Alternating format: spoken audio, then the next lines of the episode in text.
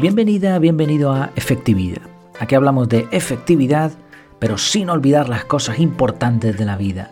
Porque ¿para qué serviría ser súper efectivos si no nos mejora la vida?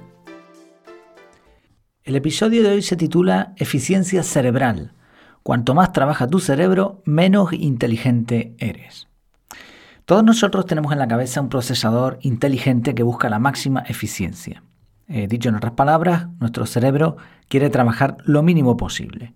Sabe que consume muchos recursos, así que se hace el loco, por decirlo así, siempre que puede.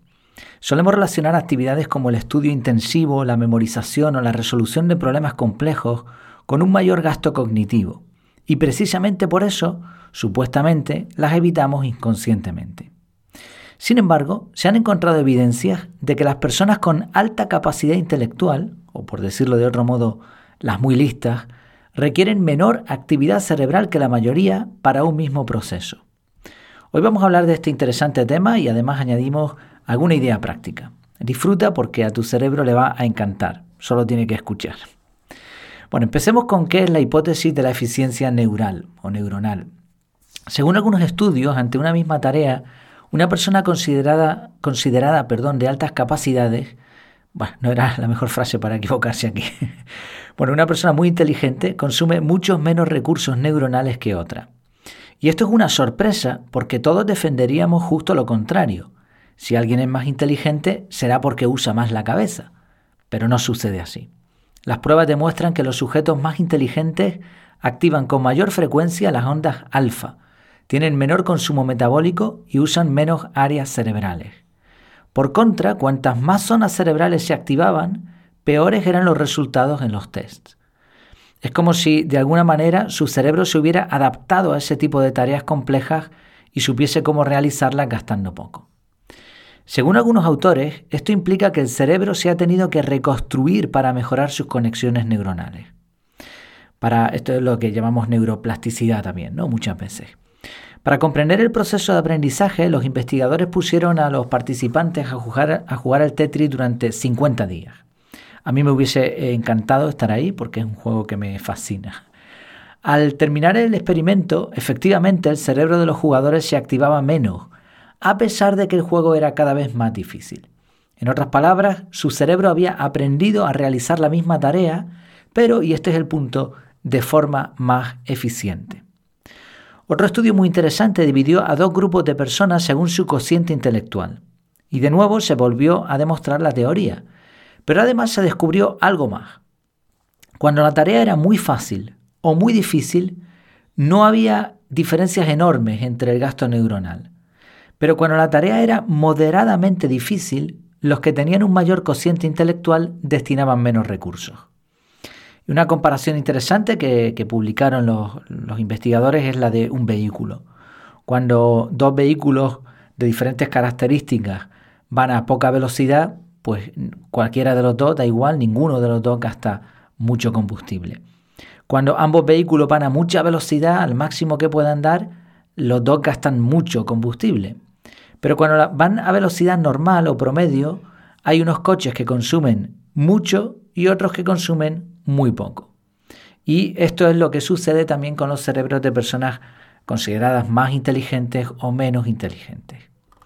Otros estudios han relacionado la cantidad de conexiones neuronales con la inteligencia.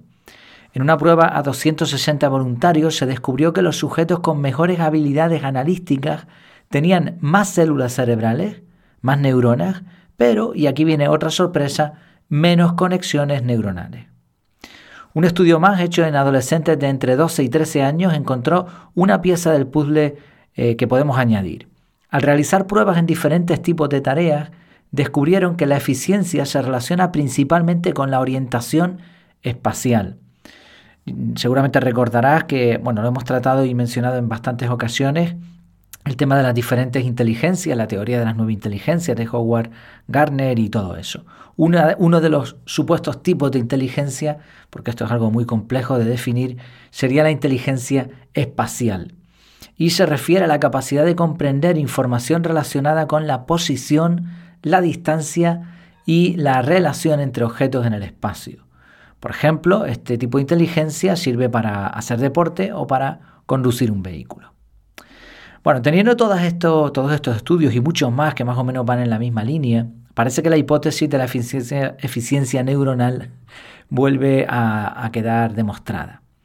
Los experimentos cambian y mucho algunas ideas preconcebidas que teníamos sobre el uso del cerebro y la inteligencia. Pero como siempre aquí buscamos aplicación práctica. ¿Qué podemos hacer para mejorar nuestra eficiencia neuronal? Pues aunque muchos artículos en Internet sugieren hacer crucigramas, eh, su efecto en la inteligencia es más bien escaso. Tenemos que utilizar otras técnicas. Teniendo en cuenta los análisis realizados, podemos llegar a algunas conclusiones. En primer lugar, el objetivo es, primero, eficacia y después eficiencia. Y así se logra la efectividad. Descubrí este patrón ya hace algún tiempo y también lo comenté en el podcast. Eh, para lograr la efectividad no se trata de buscar primero la eficiencia, el menor consumo de gastos, sino primero tienes que conseguir realizar la tarea. Y una vez que sabes cómo hacerla, entonces busca mejorar el proceso, que es la eficiencia. Y nuestro cerebro funciona así, así que ¿por qué no imitarlo en todo lo que realizamos? Por otro lado, la repetición conlleva eficiencia. Eh, hablamos sobre todo de la práctica deliberada, no es simplemente repetir sin sentido, sino repetir una acción pero mejorando en cada iteración. Buscamos feedback, buscamos en qué nos hemos equivocado, qué, en qué hemos acertado y vamos mejorando. Eso es la práctica deliberada, preguntando opiniones expertas, eh, basándonos en material de alta calidad, etc. Este tipo de repetición nos lleva a la eficiencia a alguien le puede parecer que la práctica deliberada es un enorme consumo de recursos. Y es cierto, o sea, se trata de invertir mucho tiempo y mucho esfuerzo, pero lo que resulta es en una eficiencia en el gasto neuronal. Eh, llegará un momento que las cosas te salgan pues solas. Y bien, eh, con calidad. Otro punto más, para lograr eficiencia es importante contar con una gran cantidad de recursos cognitivos y esto requiere aprendizaje variado. Esto es otra de las cosas que descubrí también hace un tiempo y es que las personas que son eh, súper especialistas en una materia eh, no desarrollan una inteligencia que les sirva para otras muchas cosas en la vida. O sea, las inteligencias o las capacidades no son transferibles. El hecho de que tú seas el mejor jugador de ajedrez del mundo eh, no te hace una persona más inteligente, sino solamente el mejor jugador de ajedrez del mundo. Hay una transferencia mínima para otras capacidades, para otras materias, pero es eso, es escasa.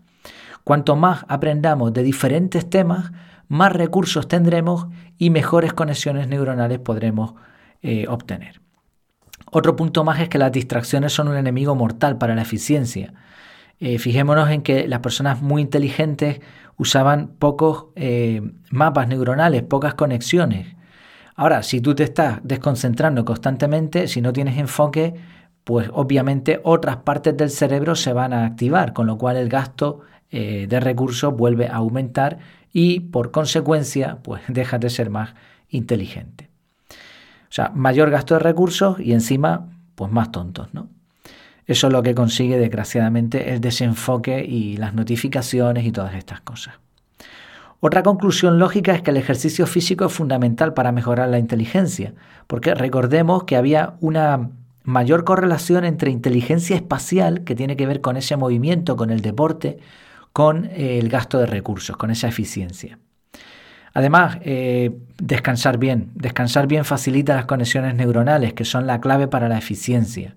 Así que cuanto mejor descansemos, mejores conexiones y por lo tanto, pues menos gasto de recursos y más inteligencia.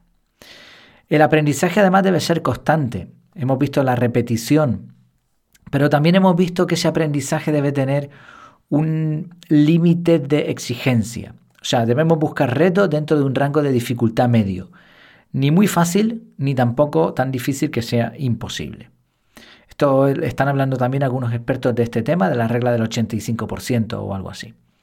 Y por último, y esto sirve para todo en la vida, la clave no está en más, sino mejor. No más, no aumentar, sino en pues mejorar las diferentes actividades, ¿no? la eficiencia. La mayoría de estas ideas que estamos mencionando eh, están consolidadas. Solo hay un pequeño problema con todo esto, y es que muchas personas cuando quieren aprender algo siguen usando técnicas obsoletas como subrayar, intentar memorizar, desgastar el asiento durante horas, quedarse estudiando hasta la madrugada y por supuesto dedicando más y más horas de estudio o de trabajo. Y en el caso de los chavales, pues, pues deberes eh, por la tarde, ¿no? Como no eran suficientes. Y, por supuesto, con un ojo en el móvil por si me llama fulanito o me llega un WhatsApp. Este tipo de conductas, y viendo cada vez, los, cada vez más los estudios que hay, son atentados a nuestro cerebro. El pobre quiere gastar menos, no ser más tonto, sino ser más inteligente, pero consiguiendo una mayor eficiencia y se lo estamos impidiendo. Resumiendo, uno de los objetivos de nuestro cerebro es consumir menos recursos. Esto no quiere decir que deje de aprender o de efectuar tareas complejas. Al contrario, le encanta aprender y además consigue ejecutarlas, estas tareas, precisamente gastando menos. Los últimos estudios nos reafirman en técnicas como la práctica deliberada, limitar el tiempo de estudio y de trabajo o hacer ejercicio moderado. Se repite la historia, no es más, sino mejor. Muchas gracias por tu tiempo y por tu atención. Espero tus comentarios en el grupo privado o en efectividad.es barra contactar. Hasta la próxima.